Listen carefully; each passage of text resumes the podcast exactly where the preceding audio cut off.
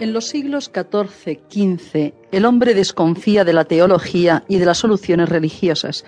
Esta desconfianza se nota en el terreno político con el hundimiento del pontificado y el imperio y el resurgimiento de las naciones a modo de individualidades políticas que quieren asumir su destino con un sentido independiente y libre, surgen las modernas teorías del Estado con Campanella, Maquiavelo, Hobbes, etc. Pero estos hombres quieren resolver el problema de la sociedad y del Estado desde el solo punto de vista de su razón.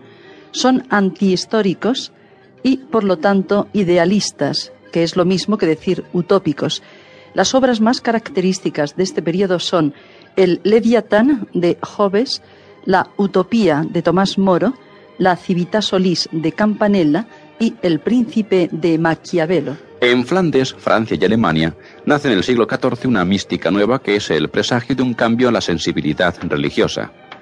Al mismo tiempo que los Van Elk realizaban el retablo de San Babón, Ribroek, Dionisio el Cartujo, Tauler y Kempis lanzaban al mundo una mística nueva basada en la acción humana y poco amiga de consideraciones teológicas escolásticas.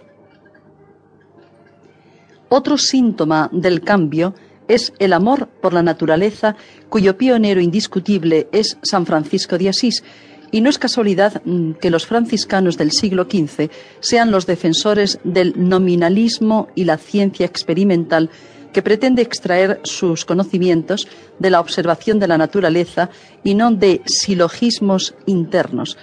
Los humanistas y los poetas descubren nuevas fuentes de sabiduría y abandonando a Aristóteles quedan deslumbrados por Platón y San Agustín. Los pensadores de este momento titulan sus obras de una forma tan elocuente que hace innecesario todo comentario. Nicolás de Cusa escribe la Docta Ignorancia.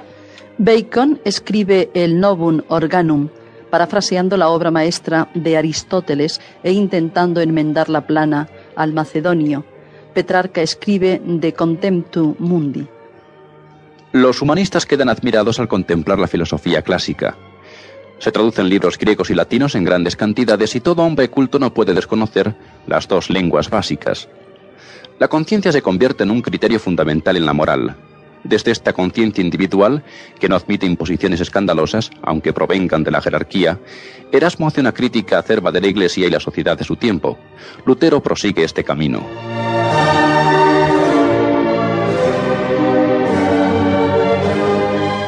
El hombre se descubre portador de un Dios nuevo, no de un Dios personal y concreto que le ha mandado unas cosas en el pasado, que era el Dios medieval, sino de un Dios abstracto e ideal que el hombre descubre en su conciencia.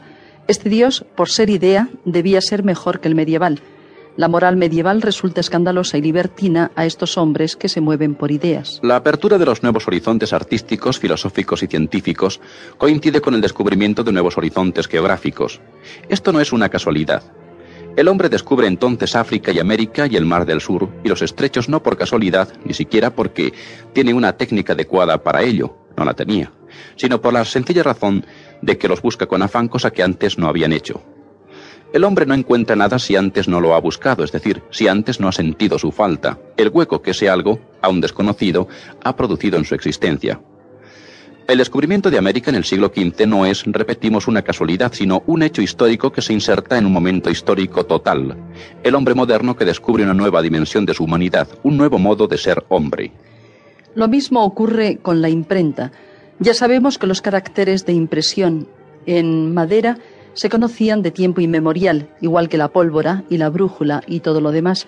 No es la técnica la que cambia el mundo, sino el hombre el que descubre una nueva técnica con instrumentos antiguos porque presiente un mundo nuevo.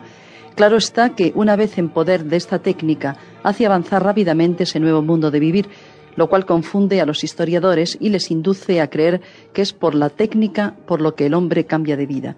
No es así descubre nuevas técnicas para hacer posible un cambio de vida que ya vislumbra de antemano. Si descubre la técnica adecuada, casi siempre lo consigue, se encuentra en condiciones de fabricar un nuevo mundo.